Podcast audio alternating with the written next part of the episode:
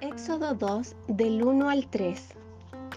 En esos días un hombre y una mujer de la tribu de Leví se casaron. La mujer quedó embarazada y dio a luz un hijo. Al ver que era un niño excepcional, lo escondió durante tres meses. Cuando ya no pudo ocultarlo más, tomó una canasta de juncos de papiro y la recubrió con brea y resina para hacerla resistente al agua. Después puso al niño en la canasta y la acomodó entre los juncos, a la orilla del río Nilo. Este es el relato de cómo la madre de Moisés preservó la vida de su pequeño hijo, confiando su cuidado a Dios, su mejor opción.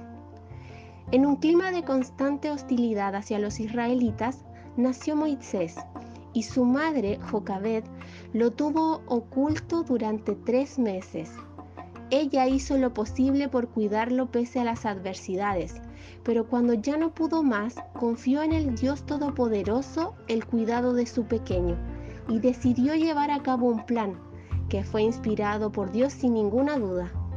Elaboró un canasto con junco de papiro y lo recubrió para que fuera resistente al agua, con brea y resina y dentro de él acomodó a su tesoro de tres meses y lo puso a la orilla del río Nilo.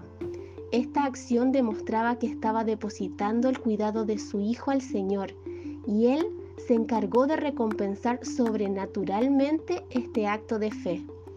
¿Quién iba a pensar que la mismísima hermana del faraón iba a encontrar el bebé y que ella le pagaría a Jocabed para que amamantara a su propio hijo? Este acto de fe permitió que Jocabed pudiera permanecer años al lado de Moisés y Dios una vez más pudo ser glorificado. Hermana, suelte esa carga que tiene y deje al Señor obrar.